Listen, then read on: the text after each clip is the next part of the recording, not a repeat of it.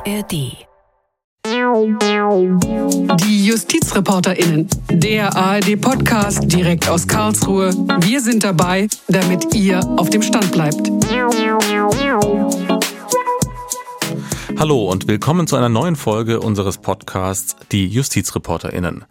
Roger Waters Antisemitismus auf der Rockbühne ist heute unser Thema. Mein Name ist Max Bauer.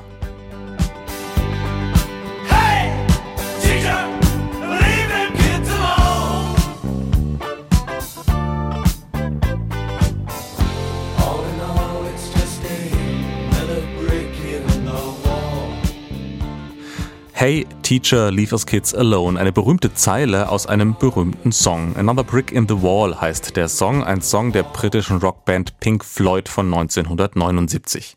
Geschrieben hat den Song Roger Waters, der mit dem Anti-Schullied seine eigenen repressiven Schulerfahrungen im England der 50er Jahre verarbeitet hat. Roger Waters ist immer noch auf Tour, ein klassischer Altrocker könnte man sagen, doch weniger mit seiner Musik macht Roger Waters seit Jahren Schlagzeilen, sondern mit kruden politischen Ansichten. Am auffälligsten, Roger Waters bringt auch Antisemitismus auf die Bühne. Bei seinen Konzerten, da schwebt regelmäßig ein riesiger Ballon in Schweineform durch den Saal, bisweilen auch mit einem Davidstern auf der Flanke.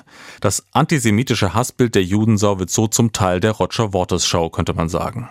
Derzeit ist Roger Waters wieder auf Deutschlandtournee. Sein Auftritt in der Frankfurter Festhalle sollte verboten werden, doch Roger Waters hatte mit einer Klage gegen das Verbot Erfolg und darf doch nun auftreten. Kann man da rechtlich gar nichts machen? Schützt die Kunstfreiheit auch die Auftritte eines ausgewiesenen Antisemiten, wie die jüdische Gemeinde Frankfurt Roger Waters mittlerweile nennt? Um diese Fragen geht es heute in unserem Podcast.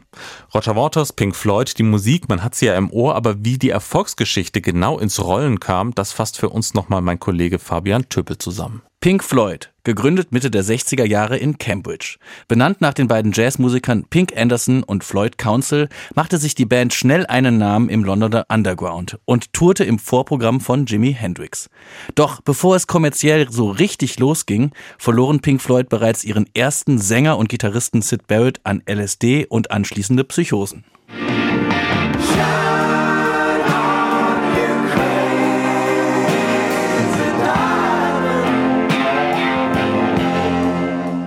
Es folgten Anfang der 70er Jahre mit The Dark Side of the Moon und Wish You Were Here zwei Alben, die im Plattenregal vieler Jugendlicher mit einem Hang zu bewusstseinserweiternden Substanzen nicht fehlen durften. Same old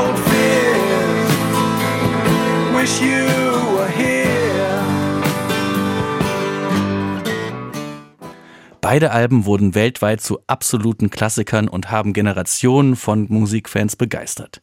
Kommerziell folgte Ende der 70er mit The Wall und ihrem vielleicht größten Hit Another Brick in the Wall eine Hymne gegen das Schulsystem.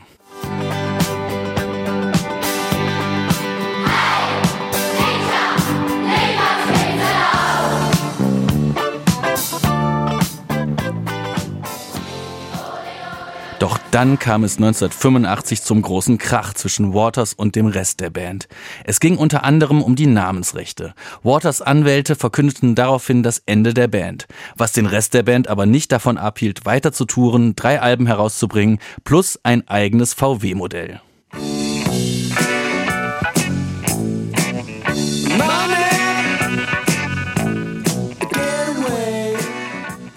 2005 versucht die Band dann kurzzeitig eine Reunion. Die endet aber wiederum im Streit. Roger Waters gerät in den Jahren darauf immer mehr in die Kritik. Sein Engagement für die umstrittene israelkritische Organisation BDS sorgten für Stress. Auch im Krieg gegen die Ukraine äußert sich Waters immer wieder pro-russisch. Das führt zum endgültigen Bruch mit David Gilmore und dessen Frau, die ihm Antisemitismus vorwerfen. Zum 50-jährigen Jubiläum will Roger Waters jetzt das Erfolgsalbum The Dark Side of the Moon noch einmal herausbringen, eingespielt mit einer neuen Band. Sehr zum Ärger von Bandkollege David Gilmore die Erfolgs- und auch die Konfliktgeschichte von Pink Floyd und Roger Waters. Mein Kollege Fabian Töpel hat sie für uns nochmal zusammengefasst. Roger Waters und die Kritik an seinen antisemitischen Statements. Diese Kritik kommt nicht nur von ehemaligen Bandkollegen, sondern von vielen. Und über die Kritik gesprochen habe ich mit meinem Kollegen Klaus Hempel. Klaus, was genau wird Roger Waters denn eigentlich vorgeworfen? Warum sind seine Äußerungen und Ansichten so umstritten? Also seine Aussagen sprechen eigentlich für sich. Äh, daran kann man sehr schnell erkennen, was er denkt und welche Position er vertritt, etwa zu Israel. Waters unterstützt die Israel-Boykott-Bewegung BDS. Er hat Israel mehrfach mit Nazi-Deutschland verglichen und mit Blick auf die Palästinenser sagt er, Israel betreibe Völkermord. Er spricht dann von mächtigen jüdischen Lobbys in der Musikindustrie und deshalb wird ihm Antisemitismus vorgeworfen. Das liegt auch an seinen Auftritten. Äh, während seiner Konzerte lässt er beispielsweise einen Ballon in Form eines Schweines durch die Halle fliegen. Früher hatte er auf das Schwein sogar einen Davidstern aufkleben lassen und das erinnert natürlich sofort an den Begriff Judensau. Äh, schon im Mittelalter wurden die Juden als Schweine bezeichnet und da muss sich dann Waters eben nicht wundern, wenn er in die Nähe zum Antisemitismus gerückt wird. Äh, auch zum Ukraine-Krieg hat er sich geäußert, etwa, dass es einen Völkermord an der russischen Minderheit in der Ukraine gegeben habe, dass die Ukraine von Faschisten regiert werde, dass die von Russland durchgesetzten Referenten in den besetzten Gebieten rechtens und legitim gewesen seien. Auch auf seinen Konzerten gibt es immer wieder viele politische Botschaften, die umstritten sind. Da werden unter anderem die US-Präsidenten Obama und Biden als Kriegsverbrecher dargestellt. Und all das hat dann dazu geführt, dass Waters Auftritte auch in Deutschland sehr kritisch bewertet werden. Ja, und was sagt jetzt Roger Waters selber zu diesen Vorwürfen? Also er fühlt sich zu Unrecht an den Pranger gestellt. Er streitet ab, dass er ein Antisemit sei und spricht von falschen Anschuldigungen. Hier in Deutschland wird er von der Rechtsanwaltskanzlei Höcker vertreten. Das ist eine durchaus bekannte Kanzlei, die sich auf Medienrecht spezialisiert hat und schon so prominente Mandanten wie den türkischen Präsidenten Erdogan äh, hatte. Die Kanzlei hat eine schriftliche Stellungnahme von Waters veröffentlicht und darin erklärt er, dass Antisemitismus abscheulich sei, dass er niemals Antisemit gewesen sei und sich das auch niemals ändern werde. Seine kritischen Äußerungen würden sich nicht gegen die Menschen in Israel, sondern ausschließlich gegen die Regierung und die Politik dort richten und dabei beruft er sich auf die Menschenrechte und die Meinungsäußerungsfreiheit. In Frankfurt, da war es ja jetzt so, dass die Stadt und das Land Hessen den Auftritt von Waters verhindern wollten. Sie sind Gesellschafter der Festhalle und hatten den Vertrag mit Waters gekündigt. Warum? Also die Stadt Frankfurt und das Land Hessen hatten sich zunächst einmal auf die historische Bedeutung der Festhalle gestützt. In der Halle waren 1938, also während der Nazizeit, mehr als 3000 jüdische Männer zusammengetrieben worden. Sie wurden dort schwer misshandelt und anschließend in Konzentrationslager abtransportiert. Die Halle hat deshalb in Zusammenhang mit dem Holocaust eine ganz besondere Bedeutung eben. Und aufgrund des umstrittenen Verhaltens von Roger Waters wurde dann der Vertrag mit ihm gekündigt und dabei beriefen sich Stadt und Land insbesondere auf Waters Kritik an Israel. In der Begründung der Absage hieß es dann unter anderem, man befürchte israelfeindliche Äußerungen während seiner Show. Roger Waters hat ja gegen diese Kündigung geklagt. Er ist juristisch vorgegangen und er hat vor Gericht gewonnen. Das Verwaltungsgericht Frankfurt hat entschieden, dass Waters auftreten darf. Mit welcher Begründung? Also das Gericht hat festgestellt, dass Waters sich auf Artikel 3 Grundgesetz und damit auf den Gleichbehandlungsgrundsatz berufen kann. In Artikel 3 steht auch, dass niemand aufgrund seiner politischen Meinung benachteiligt werden darf. Außerdem könne sich Waters als Musiker auf die Kunstfreiheit berufen, die ebenfalls vom Grundgesetz geschützt wird. Äh, zwar bediene sich Waters bei seiner Bühnenshow offenkundig einer Symbolik, die man aus der Nazi-Zeit kenne, hat das Verwaltungsgericht festgestellt und das könne man auch als geschmacklos empfinden, aber das sei noch von der Meinungs- und Kunstfreiheit gedeckt und es sei auch nicht ersichtlich, dass das Konzert von Waters die Menschenwürde verletze oder in einer schwerwiegenden Weise den Achtungsanspruch der in Deutschland lebenden Jüdinnen und Juden verletze. Und deshalb habe er einen Anspruch darauf, dass er die Halle nutzen kann, dass sie zur Verfügung gestellt wird. Soweit Klaus Hempel. Besten Dank. Die Stadt Frankfurt und das Land Hessen, sie haben auf Rechtsmittel verzichtet und deshalb kann Waters nun am nächsten Sonntag in Frankfurt auftreten. Ein Argument für den Auftritt ist ja die Kunstfreiheit, auf die sich Roger Waters beruft. Doch schützt die Kunstfreiheit auch Antisemitismus in Kunstform? Über diese Frage habe ich mit Christoph Möllers gesprochen, Verfassungsrechtsprofessor aus Berlin. Ich habe ihn am Telefon erreicht und ich habe ihn gefragt, wo genau ist denn juristisch die Grenze? Wann dürfte Roger Waters nicht mehr auftreten? Also zum einen kann man sich natürlich überlegen, ob man das Gesetz ändert. Also der, das ist nämlich erstmal ein allgemeines Gesetz, nämlich sozusagen, das sind meistens die Gemeindeordnung oder solche Regelungen, in denen der Zugang zu solchen öffentlichen Einrichtungen allen gewährleistet wird. Und man könnte sich überlegen, ob man dann Vorbehalt reinschreibt, zu sagen, bestimmte ähm, Ansichten kommen da nicht mehr rein. Das würde dann geprüft werden. Das wäre vielleicht auch ein verfassungsrechtliches Problem, aber man könnte natürlich das Sicherheitspolitik überlegen.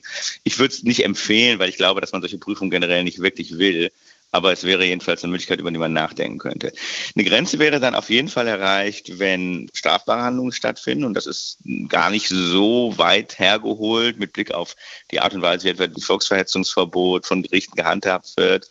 Also wenn da wirklich sozusagen Dinge skandiert werden, Leute aufgehetzt werden, dann ist es sicherlich sicherlich ein Verbot angezeigt. Oder wenn individuelle Personen beleidigt werden. Also man sagt, dass es geht jetzt nicht nur, wir nicht eine allgemeine politische oder moralische Ansicht, die wir vielleicht für verwerflich halten, geäußert, sondern da geht es wirklich um individualisierte Personen. Die Stadthalle in, oder die Halle in Frankfurt war natürlich deswegen, weil sie ein historisch vorbelasteter Ort war, schon eine besondere Zumutung und man hätte sich überlegen können, ob das sozusagen ein besonderes Kriterium abwirft. Aber der Regelfall bleibt der Regelfall, dass solche Institutionen erstmal allen zugänglich bleiben. Zum historisch vorbelasteten Ort müssen wir kurz erklären. 1938 während der Novemberpogrome wurden jüdische Bürger in Frankfurt in der Festhalle zusammengetrieben, über 3000 drangsaliert, später deportiert auch. Welche Rolle spielt das nochmal zu den Fragen der Grenzen? Also ab wann ist Antisemitismus sozusagen nur eine dumme politische Meinung und ab wann ist es juristisch relevant? Grundsätzlich gilt, der Staat meinungsneutrale Regeln aufwerfen kann. Er darf eigentlich nicht sagen, diese und diese Meinung schließen wir aus. Davon gibt es eine handfeste Ausnahme, das ist die Ausnahme der Holocaust-Billigung. Das hat das Bundesverfassungsgericht mal gesagt. Da gilt diese Regel nicht. Aber die wird sehr eng verstanden. Das heißt also zum Beispiel nicht, dass man, wenn man antisemitische Äußerungen tätigt, auch unter dieser Ausnahme fällt. Da geht es nur ganz konkret einfach um das historische Faktum, dass man weder leugnen noch positiv bewerten darf. Das ist die eine Ausnahme. Ansonsten bleibt es dabei, dass die Rechte die Meinungsfreiheit auch von Antisemiten im Prinzip immer erst an die Grenzen der Rechte anderer stößt. Und die Rechte anderer sind dann meistens entweder Persönlichkeitsrechte oder ist es halt im Ganzen das öffentliche Anliegen, das Anliegen des öffentlichen Friedens, also das Verhindern von öffentlicher Gewalt. Das sind eigentlich die beiden Linien. Das ist nicht besonders befriedigend und man kann schreibe ich auch immer so, dass man kann sagen, das ist irgendwie in gewisser Weise schon ein politischer Skandal und man kann sich auch noch mal überlegen, inwieweit man da im Vorhinein sozusagen versucht, Dinge zu verhindern. Aber generell würde man sagen, in der liberalen Ordnung ist es nicht unerhört, dass auch antisemitische Äußerungen getätigt werden können öffentlich. Du hast jetzt dieses Kriterium des öffentlichen Friedens genannt. Erst wenn der gefährdet wird durch antisemitische Äußerungen, dann kann man über so ein Verbot juristisch nachdenken oder da in die Nähe kommen. Ich frage mich so ein bisschen, öffentliche antisemitische Äußerungen auf einer Bühne in Frankfurt. Ist das in Deutschland mit der deutschen Geschichte nicht eigentlich immer Gefährdung des öffentlichen Friedens oder ist das wirklich so eine ganz diffizile Einzelfallprüfung? Ich glaube, die Gerichte handhaben es immer noch als diffizile Einzelfallprüfung. In der Tat, weil wenn man es anders machen würde, wenn man es so machen würde, wie du vorschlägst, dann hätte man tatsächlich eine Ausnahme von der Meinungsfreiheit.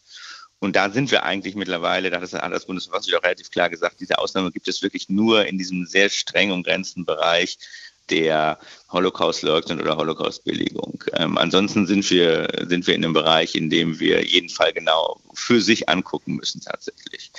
Man muss natürlich auch dazu sagen, der Fall ist jetzt nochmal anders als andere, die wir diskutiert haben, weil hier der Staat nicht fördert. Nicht? Es, gibt hier, es ist ja erstmal ein Privatmann, der sein Geld damit einspielt, sondern der einfach nur in, in, so, in eine öffentliche Institution rein will. Und diese Fälle sind gar nicht so selten. Und die Tatsache, dass da sozusagen Leute mit ja, perversen politischen Ansichten reinkommen, sind jetzt auch nicht so unerhört tatsächlich. Ich habe einen Artikel gelesen von dem ähm, Justizjournalisten Ronen Steinke in der Süddeutschen Zeitung zu Roger Waters, der war überschrieben, red du nur. Und der hat eben sehr stark, stark darauf gepocht, dass es im Grunde darum geht, solchen antisemitischen Auftritten, Äußerungen entgegenzutreten, ja, mit der öffentlichen Auseinandersetzung. Mhm. Ich frage mich so ein bisschen, wir reden ja über Kunstfreiheit und Antisemitismus als großes Thema. Wie voraussetzungsvoll ist eigentlich dieses ganze Freiheitskonzept? Denn man geht ja doch schon davon aus, dass die Freiheit dann sozusagen sozusagen der Äußerung, der Kunstfreiheit, auch der problematischen ästhetischen Darstellung irgendwie dann ein Gegengewicht in der Gesellschaft bekommt. Also denken wir da doch sehr voraussetzungsvoll und sehr anspruchsvoll über Freiheit und Freiheitsgebrauch nach, wenn wir das zulassen, dass Roger Waters da antisemitisch vielleicht auftritt. Naja, aber wenn wir es anders machen würden, würden wir halt eigentlich auch so ein bisschen sagen, es ist kein Problem, das die gesamte Gesellschaft angeht, sondern es ist ein Problem, was irgendwie der Staat für uns löst, indem man Verbote erlässt. Ich denke, das ist so der Punkt von Ronen Steinke. Der erste Reflex mag sein, gerade wenn man so eine eindeutig antisemitische Figur wie Waters hat, ähm, zu sagen, den wollen wir gar nicht in den öffentlichen Raum lassen, dem wollen wir sozusagen keine Bühne geben. Aber damit ist natürlich auch immer gesagt, mit dem setzen wir uns nicht auseinander. Wir brauchen eigentlich auch keine Zivilgesellschaft, die darauf reagiert. Wir brauchen keine Demonstration. Und, und das ist ein schwieriges, es ist ein schwieriges, eine schwierige Entscheidung, weil nämlich beides irgendwie unbefriedigend ist. Nicht? Es ist natürlich unbefriedigend jetzt, wie es ausgegangen ist, dass er in einem öffentlichen Raum und noch in so einem auftritt. Aber es ist, wäre auch auf Dauer, glaube ich, schon auch ein Problem, wenn wir einfach sagen würden, bestimmte Arten von Gesinnungen kommen einfach gar nicht mehr in die Öffentlichkeit. Und wir alle müssen uns dann nicht mehr darum kümmern. Mal abgesehen davon, dass man das natürlich nicht auf den Antisemitismus beschränken könnte, sondern dann tatsächlich ähm, Rassismus, Sexismus, also eine Menge an Äußerungen hätte, die man ähm, auch aus dem öffentlichen Raum verbannen würde und sich natürlich fragen würde, wo landen die jetzt eigentlich alle? Also wo, wo dümpeln die so vor sich hin? Insofern würde ich schon sagen, der klassisch liberale Reflex, das sagen, ähm, ans Licht der Öffentlichkeit zu lassen und dann irgendwie dem, ja, dem Säurebad der Kritik zu überlassen, der öffentlichen, der ist erstmal nicht falsch. Kommen wir von Roger Waters vielleicht zu einem anderen Thema, einem Thema, wozu du ein Gutachten verfasst hast im letzten Sommer. Die Dokumenta in Kassel, Dokumenta 15, da gab es massive Vorwürfe, dass einzelne Kunstwerke antisemitisch gewesen sind. Ähm, ein großes Plakat, eine Plakatwand, die ähm, für sehr viel Wirbel gesorgt hat. Da war die Situation ein bisschen anders bei der Dokumenta als jetzt bei Roger Waters. Könntest du ein bisschen erklären, wie unterschiedlich da das Verhältnis ist von Staat, staatlichen Räumen, wo Kunst stattfindet und dann problematischen Äußerungen. Was war bei der Dokumente anders? Ja, es gab ein paar Unterschiede. Der erste Unterschied ist natürlich, dass die Dokumente tatsächlich eine öffentlich geförderte Ausstellung ist. Tatsächlich investierte der Staat, der Staat ist der Träger, es gibt eine GmbH, die Dokumente betreibt. Und in dieser GmbH sitzt das Land Hessen und die Stadt Kassel drin. Früher saß auch noch der Bund im Aufsichtsrat und es wird eine Menge Geld aus Steuermitteln da reingegeben. Das ist erstmal das Erste, wenn Waters eine Privat, private Sache erstmal ist, die sich nur in öffentlichen Raum buchen kann. Das Zweite ist tatsächlich, dass der Antisemitismusvorwurf hier umstritten war. Also man kann sagen, bei Waters ist es ganz klar. Bei äh, der Documenta ist es tatsächlich so, dass man eine Diskussion darüber hatte. Also nicht um das Plakat, das abgehängt wurde von Tarin Padi, das war ganz eindeutig antisemitisch, aber um die anderen gab es auch eine sehr große Diskussion, was auch damit zusammenhängt, dass die Kuratorinnen, die das Ganze organisiert hatten, aus Indonesien kamen und man sich erstmal nochmal die Frage gestellt hat, was bedeutet der Antisemitismus, inwieweit kommen die aus einem ganz anderen Kontext, inwieweit sozusagen können wir, können wir da dieselben Maßstäbe anwenden, ist da ein anderer Diskurs am Werk. Und das Ganze musste aufgedröselt werden. Es war politisch unglaublich umstritten und es ist auch bis heute umstritten. Und ich denke auch das Urteil, das ich da im Rahmen einer, einer Gutachtenkommission gefällt habe, zu sagen, da waren in der Tat antisemitische Kunstwerke wurden gezeigt und in der Tat gibt es auch einen etwas problematischen Umgang oder einen sehr problematischen Umgang der Kuratoren mit den von ihnen gezeigten Werken. Der ist bis heute einfach sehr umstritten. Also das, das muss man einfach immer dazu sagen. Ich würde dazu stehen, aber es ist durchaus eine Sache, die weiter diskutiert wird. Und dann stellt sich so ein bisschen die Frage, okay, gibt es hier Verantwortlichkeiten? Was kann man machen? Was darf man machen? Was sollte man machen? Und das Ergebnis wäre erstmal zu sagen, naja, es ist schon so, auch in öffentlich geförderter Kunst, dass das Kuratorenteam, auch wenn es sowas macht, erstmal Kunstfreiheit genießt und man da nicht so einfach zugreifen kann. Man kann jetzt nicht einfach die Ausstellung schließen. Auch die Dokumente Geschäftsführung kann das nicht einfach. Aber es kann schon der Punkt erreicht sein, an dem man vielleicht erwarten kann, dass jedenfalls, wenn das ein staatliches äh, Unternehmen ist, wie in diesem Fall, so eine Geschäftsführung sich dazu äußert, also sich davon distanziert und im härtesten Fall vielleicht auch sagen, so eine Kontextualisierung anbringt, also sagt, also wir haben eine Meinung dazu, wir halten das für ein Problem, wir finden, dass hier das Kunstwerk nicht akkurat kommentiert wird und wir kommentieren es selbst. Wir bringen vielleicht sogar eine Kommentierung vor dem Gebäude oder an, an Kunstwerke an. Das ist eine schwierige Abwägung im Einzelfall. Es gab da mehrere Objekte, die gestritten waren. Bei jedem konnte man doch mal sich eine eigene Meinung dazu bilden, jedenfalls ein Zugriff notwendig war. Aber grundsätzlich sind wir jedenfalls zu dem Ergebnis gekommen, dass so eine Geschäftsführung nicht einfach daneben stehen kann in jedem Fall und nichts sagen kann, sondern sie tatsächlich sich auch irgendwie dazu verhalten muss, wenn ein bestimmter Punkt erreicht ist.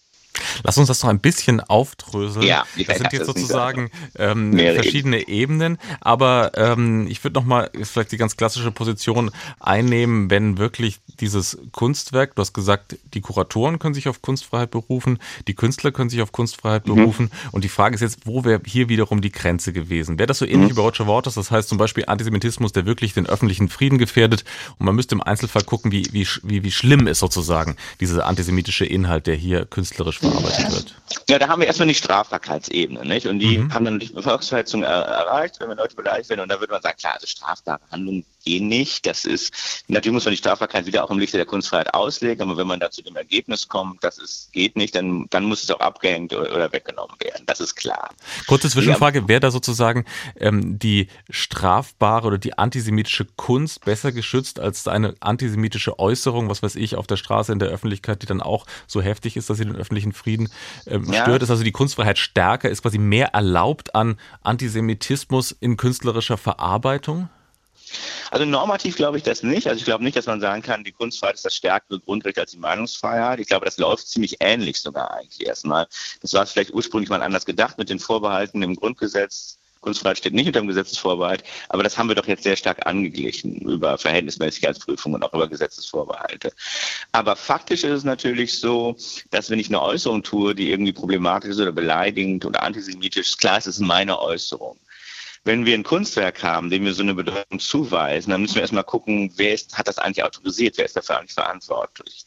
Wenn ein Kunstwerk aus dem Jahr 1980 von ein paar Leuten 2010 zusammengesammelt wurde, um dann 2022 von den Kuratorinnen der Dokumenta in Kassel irgendwo hingestellt zu werden. Und so ist es oft gelaufen. Wir haben da ganz verschiedene Ebenen. Dann stellt sich immer die Frage, wer ist eigentlich dafür verantwortlich, nicht wahr? Ähm, das, und das macht natürlich den Strafbarkeitsvorwurf immer schwieriger, weil Kunst gerade solche bildende Kunst ja immer sehr vielfach vermittelt ist. Es gibt Museumsdirektorinnen, es gibt Kuratoren, es gibt Sammler, es gibt vielleicht Künstler, die gar nicht mehr leben. Also da hat man, da muss man erstmal gucken, wem man das zuweist. Und das ist für die Strafverfolgung sicherlich ein zusätzliches Problem, ähm, dass man keinen handfesten Akteur hat, den man bei der Meinungsfreiheit meistens hat. Ganz interessant fand ich, in deinem Gutachten geht es dann sehr viel darum, was unterhalb der Schwelle der Strafbarkeit passiert und was da mhm. die Dokumentarleitung hätte machen müssen. Was nämlich im konkreten Fall? Naja, also grundsätzlich denke ich, wenn die größte öffentliche und weltweit vielleicht, also in Deutschland jedenfalls, ähm, von Deutschland aus weltweit sichtbarste Kunstausstellung, die mit sehr viel Geld vom Bund gefördert wird, runde Diskussion hervorruft und, und viele Leute, und ich finde auch aus mit Recht, das Gefühl haben, dass es hier auch ein Antisemitismusproblem gibt, dann muss die Dokumentarleitung sich auch mit der Öffentlichkeit zur Öffentlichkeit verhalten. Also dann muss sie ähm, einerseits das Gespräch mit den Kuratorinnen intern suchen und sagen, wir haben hier ein Problem, wir müssen darauf reagieren und andererseits, wenn das nicht geht, selber auch sagen, also wir sehen ja auch ein Problem, wir schaffen hier eine Diskussion, wir geben, versuchen erstmal sozusagen darüber zu reden und wir müssen uns vielleicht auch so zu verhalten und sagen, wir finden das nicht in Ordnung. Das ist einerseits, glaube ich, politisch richtig, weil ich glaube, es ist klar, ist, ähm, jetzt mit Blick auf den Antisemitismus, wir können auch die jüdischen Bürgerinnen und Bürger und aber auch uns alle irgendwie nicht damit allein lassen dass der Staat solche Dinge fördert und man im Grunde damit konfrontiert wird, dass es dann sozusagen eigentlich nur noch Schweigen gibt. Und auf der anderen Seite ist es aber auch vielleicht in einem bestimmten Punkt juristisch so, dass man sagen kann, der Staat kann die Kunst loslassen, aber soweit er dabei eine fördernde Rolle spielt, ist er dann vielleicht auch an bestimmte Diskriminierungsverbote nicht wahr, gebunden und er kann bis zu einem gewissen Grade halt, oder er darf bis zu einem gewissen Grade diskriminierende Sachen auch nicht so fördern. Man muss sehr vorsichtig sein mit dem Argument, weil man auch nicht in so eine, in eine Zensurfalle reingehen kann. Man muss das schon sehr einzelfallbezogen prüfen. Aber man könnte hier sagen, na ja, also es wäre vielleicht besser gewesen, wenn sich die Dokumente hier öffentlich verhalten hätte. Und im Fall von einem Kunstwerk, so einer Filmreihe, die gezeigt wurde, waren wir eigentlich auch der Meinung, dass man da irgendwas hätte anbringen müssen zur, zur Genese dieser Filme, was da genau passiert ist, wie die überhaupt in Dokumente gekommen waren. Das war nämlich nicht besonders gut nachzuvollziehen und die Filme, palästinensische Propagandafilme, wie ich fand, der etwas härteren Sorte, hätten so unkommentiert nicht gezeigt werden sollen. Jetzt kommt ja noch was hinzu. Es gibt seit einiger Zeit ein Beschluss des Bundestags zur sogenannten BDS-Bewegung, einer ja, internationalen Bewegung, die sich für den Boykott Israels einsetzt und die vom Bundestag ja schon als eindeutig antisemitisch bezeichnet wird, beziehungsweise es gibt einen Beschluss, der darauf hinwirkt, dass man sagt, ja, solche BDS-nahen Einrichtungen, alle möglichen Veranstaltungen sollen nicht staatlich gefördert werden. Welche Rolle spielt dieser BDS-Beschluss des Bundestages beim ganzen Kontext von Meinungsfreiheit, Kunstfreiheit, Antisemitismus? Der BDS-Beschluss bezieht sich, also ist erstmal eine Aufforderung des Bundestages an Kulturinstitutionen, sagen, dem BDS und seinen Anhängerinnen keinen öffentlichen Raum zu geben. Und der Beschluss scheint mir, obwohl ich den BDS selbst nicht mag, der BDS eine auch sehr problematische Rolle auch teilweise in Universitäten gespielt hat, nicht besonders gelungen zu sein, weil ich tatsächlich glaube, dass das so nicht funktioniert. Also der Bundestag kann nicht einfach einen informellen Beschluss fassen und eine Aufforderung machen und dann warten, dass da Rechtsbindung entsteht.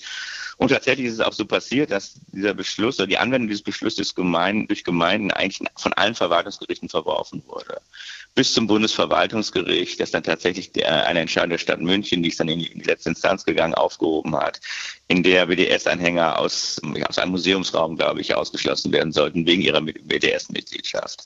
Das hat verschiedene Gründe. Auch da geht erstmal, muss man erstmal sagen, es geht sehr stark darum, dass man Einzelfälle prüft. Nicht? Also, dass man sagt, was sind das eigentlich für Leute? Was meinen die eigentlich? Und der BDS ist ja so ein loser Verbund. Es ist sehr schwer ranzukommen. Der hat keine feste Mitgliedschaftsstruktur. Aber das hängt halt auch mit der Meinungsneutralität zusammen, die die Meinungsfreiheit gebietet, dass man nicht sagen kann, den und je, diesen und je, den schließen wir aus und die anderen nicht. Insofern glaube ich, war der Beschluss nicht so, ein, nicht so eine gute Idee, also eine, das Problem zu lösen, was wir hier haben. Und in der Tat ist er jetzt auch jedes Mal aufgehoben worden. Also ich glaube tatsächlich, dass er praktisch vielleicht auch nicht mehr diese große Rolle spielen kann. Du hast es schon angesprochen, ähm, von Seiten jüdischer Vertreter in Deutschland wurde heftige Kritik geübt an der Dokumente, aber eben auch am Umgang der staatlichen Institutionen, der staatlichen Dokumentarveranstalter, die sich einfach sehr lange weggeduckt haben und das Problem eigentlich weggeschoben haben. Ich habe jetzt in deinem Gutachten gelesen, einen Satz, im Idealfall setzen sich künstlerische und staatliche Seite informell miteinander auseinander. Gibt es eine Pflicht des Staates zum informellen tätig werden, wenn man auch quasi in einem Raum ist, wo die Meinungs- und Kunstfreiheit noch sehr viel schützt, aber wo es eben um Antisemitismus geht? Ja, erstmal würde ich sagen, das ist ja nicht nur ein Problem der jüdischen Gemeinde, sondern von uns allen. Nicht? Also ich muss auch damit umgehen. Ich bin ja auch Teil dieser Geschichte oder du, wir alle, dass man sagt, also wie inwieweit sind wir bereit, gerade in Deutschland antisemitische Äußerungen öffentlich zu fördern. Und das, äh, damit sollte man einfach sagen, die Juden Juden auch nicht alleine lassen, sondern sagen, das ist ein allgemeines Problem, das diskutiert werden muss. Und dann ist es in der Tat so, dass man mal gucken muss, wann das eine Rechtspflicht ist und wann das einfach nur eine politische Klugheit ist. Aber jedenfalls ist klar, die Verwalter, also die sagen die Kulturadministratoren, die da zuständig sind und die selber keine Kunstfreiheit genießen, die sind schon auch dafür verantwortlich, was da passiert. Die sind nicht dafür verantwortlich in einem, für die Kunst im engeren Sinne, die gezeigt sind, aber die sind dafür verantwortlich, wie der Staat damit umgeht. Und da ist es erstmal naheliegend und manchmal muss es auch so sein, dass man die öffentliche Meinung auch beobachtet und dann im Grunde ins Gespräch tritt mit den Künstlerinnen und Künstlern. Das ist auch eine ziemlich schwierige Aufgabe, weil es ja auch mal umgekehrt sein kann, dass es öffentliche Empörungen gibt, aber eigentlich kein Problem. Nicht? Also ich sage immer, die Aufgabe ist einerseits die Künstler vor der Öffentlichkeit zu schützen und andererseits die Öffentlichkeit vor den Künstlern zu schützen. Beides kann vorkommen. Und deswegen ist die Aufgabe auch gerade in Zeiten erhöhter Polarisierung für Kunstverwalter einfach sehr viel anspruchsvoller geworden, weil sie dann schon immer eine Verantwortung dafür tragen, wie sich der Staat zu dem Ausgestellten öffentlich verhält. Mir scheint so zu sein, dass beim Thema Antisemitismus das doch trotz dieser schwierigen ähm, Konstellation zwischen Kunstfreiheit und eben Einschränkung der Kunstfreiheit und staatlichen Aufgaben Antisemitismus entgegenzutreten, das Feld doch relativ klar ist. Kommen wir vielleicht zum Schluss unseres Gesprächs noch auf das zu sprechen, was die rechtliche Grundlage ist, nämlich die Kunstfreiheit und wie schwierig es ist, als Staat etwas über die Kunstfreiheit überhaupt zu sagen, weil es geht ja um Kunst und auf der anderen Seite geht es um Recht. Vor 20 Jahren, da wurde der ähm, Roman Esra verboten, ein Roman des Autors Maxim Biller. Er hat in dem Roman einiges wohl verarbeitet an Erfahrungen mit einer früheren Freundin und dann war eben die Wirkung bei dieser früheren Freundin und ihrer Mutter die, dass sie sich sehr schlecht dargestellt fühlten in diesem Roman und für Eingeweihte eigentlich erkennbar war, dass die beiden auch gemeint waren. Der Roman wurde verboten, das Verbot wurde vom Bundesverfassungsgericht bestätigt, weitestgehend bestätigt, in Bezug zumindest auf die frühere Freundin von Maxim Biller. Lass uns am Schluss noch mal ein bisschen 20 Jahre Esra-Urteil schauen und gucken, welche Rolle spielt die Kunstfreiheit. Ich habe gelesen in einem Artikel, dass die Kunstfreiheit ziemlich unterbelichtet sei im deutschen Recht, weil es einfach nicht sehr viele Urteile dazu gibt. Was würdest du sagen? Wie steht es um die Kunstfreiheit generell in Deutschland? Es ist in der Tat unterbelichtet, weil wir sehr viel, wir haben einfach wenige Verfahren. Dinge passieren selten, auch, auch in Museums- und ähm, anderen Bereichen wird sehr selten geklagt. Es ist also, wenn man das mal vergleicht mit der Wissenschaftsfreiheit zum Beispiel, wo es unfasslich viel Material gibt, einfach die Ausnahme. Kunstfreiheitsfälle sind sehr selten. Ob es um sich jetzt so schlecht steht, weiß ich gar nicht, weil ich natürlich sagen muss, gerade wenn ich das Ezra-Urteil mir angucke, kommt bei mir eine große Ambivalenz hoch. Also ich denke, wenn die Geschichte so weiterzieht, dann sind die Gerichte, die die Verbote von Kunst zulassen, stehen immer auf der falschen Seite. Man lacht dann über die, das sind Zensoren, das sind irgendwie Spießer, die irgendwie Kunst nicht verstehen. Das ist das, was wir mit Madame Bovary und mit Oscar Wilde und bis heute immer sagen werden im Nachhinein. Ähm, auch mit Fisto, ein berühmtes Urteil des Bundesverfassungsgerichts, dass ähm, Klaus Manns Roman äh, sein Verbot zuließ, ist doch, gilt doch eigentlich als Fehlurteil. Aber auf der anderen Seite muss man natürlich sagen, die Belange der anderen Seite, also die Belange der Persönlichkeitsrechte, etwa der Ex-Freundin von Maxim Biller, sind natürlich, wenn das Urteil gefällt wird, immer noch sehr frisch. Die vergehen dann in gewisser Weise im Lauf der Geschichte. Aber sie sind doch vielleicht, während der Fall entschieden wird, auch noch sehr akut. Und da würde ich mir auch nochmal überlegen, ob man nicht sagen muss, naja, wenn man Kunst ernst nimmt und Kunst nicht einfach nur als Ornament und Spielerei versteht, sondern sagt, oh, Kunst hat eine Relevanz, dann kann diese Relevanz halt auch sehr brutal sein und auch sehr brutal in die Existenz von einzelnen Personen eingreifen ich will jetzt gar nicht sagen, ob das ESSA richtig oder falsch entschieden wurde. Ich will nur sagen, es gibt, glaube ich, in der Wahrnehmung solcher Entscheidungen mal so einen kleinen Widerspruch. Einerseits schreibt man die Kunst ganz groß, aber andererseits spielt man ihre Effekte auch mal so ein bisschen runter, damit sie dann machen kann, was sie will. Aber wenn sie machen kann, was sie will, dann ist sie vielleicht auch irrelevant. Und wenn sie relevant ist, dann muss man nochmal nachdenken, ob man nicht doch auch irgendwie manche Fälle sich vorstellen kann, in denen man ihr Grenzen ziehen muss, so wie wir das ja bei allen anderen Freiheiten auch tun.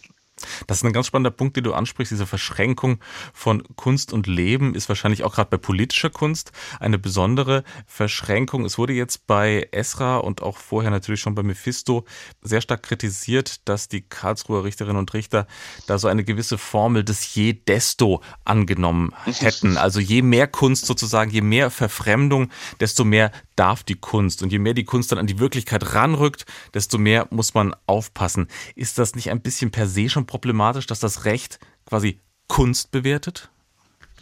Naja, man kann es auch andersrum. Also ich will das Urteil gar nicht verteidigen, aber ich verstehe natürlich schon auch, dass, das, dass ein Gericht, das erstmal einer Verhältnismäßigkeitslogik folgt und das in gewisser Weise ja nicht anders kann, als die Rechte der einen und die Rechte der anderen irgendwie in Verhältnis miteinander zu setzen und das nach diesen, im Grunde ja immer so macht dass so ein Gericht jetzt auch nicht einfach sagen kann, wir finden jetzt die Maßstäbe für, eine bestimmte Kunst, für ein bestimmtes Grundrecht neu. Die Kunstfreiheit ist nicht mehr wert als die Meinungsfreiheit und ist auch nicht mehr wert als die Versammlungsfreiheit. Das ist einfach eines der vielen Grundrechte, die im Grundgesetz festgeschrieben werden. Und dass man dem sozusagen eigentlich methodisch so zu Leibe rückt, von allen anderen Grundrechten zu Leibe rückt, das finde ich eigentlich nicht so ganz implausibel. Und dann würde ich auch sagen, na ja, dann, dann, wenn man Kunstfreiheit schützt, muss man auch bestimmen, was Kunst ist. Wie bei allen, man muss auch bestimmen, was eine Versammlung ist. So anders ist das dann nicht. Und ich glaube, der Logik entgeht kein Grundrecht. Auch nicht so ein Heeres wie die Kunstfreiheit. Das heißt, man kann nicht sagen, so im Sinne von Kurt Tucholsky, die Satire darf alles, die Kunst darf alles? No, ich glaube, wenn du im keinen Verfassungsstaat darf niemand alles. Das ist klar. Christoph Möllers, vielen Dank für das Gespräch über Kunstfreiheit, Antisemitismus und die Rolle des Staates. Vielen Dank. Ich danke dir. Die Künstler vor der Öffentlichkeit schützen und die Öffentlichkeit vor den Künstlern. Eine sehr eingängige Formulierung, die Christoph Möllers gerade gebraucht hat. Bei den meisten Freiheitskonflikten geht die Abwägung von Gefahren und Einschränkungen von Freiheit ja in beide Richtungen. Und warum sollte das bei der Kunstfreiheit anders sein? Besonders wird es aber, wenn über die Kunst Antisemitismus in die Welt gebracht wird. Dann hat der Staat, der die Kunst ja bei uns so oft organisiert, Pflichten einzuschreiten. Und ist ein Verbot eben nicht möglich, dann ist es die Sache von Medien, Öffentlichkeit und Gesellschaft gegen Antisemitismus. Antisemitismus aufzustehen. Gerade heute, wo Gewalt gegen Jüdinnen und Juden ja wieder zunimmt.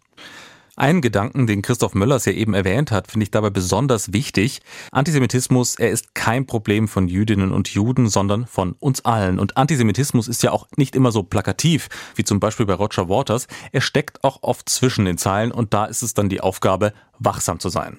Roger Waters, Antisemitismus auf der Rockbühne. Das war heute unser Thema hier im Podcast. Wenn ihr Kritik habt oder Anregungen, schreibt uns einfach und zwar an die E-Mail-Adresse justizreporterinnen.swr.de, also zusammengeschrieben justizreporterinnen.swr.de. Ich sage an dieser Stelle Danke, dass ihr uns zugehört habt. Mein Name ist Max Bauer und bis zum nächsten Mal.